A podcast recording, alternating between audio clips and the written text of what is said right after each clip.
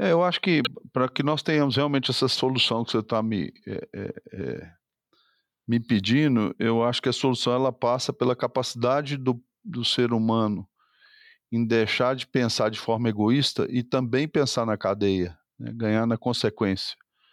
Eh, que o nosso sucesso ele não seja um sucesso pessoal, mas que ele possa ser um sucesso de todos que estão inseridos e todos sendo valorizados, né. Então, esse negócio da gente estar dentro de qualquer cadeia pensando sozinho, querendo ganhar sozinho, exercendo a nossa capacidade de influência, para ter benefício próprio, individual, eh, eu não vejo muito futuro não.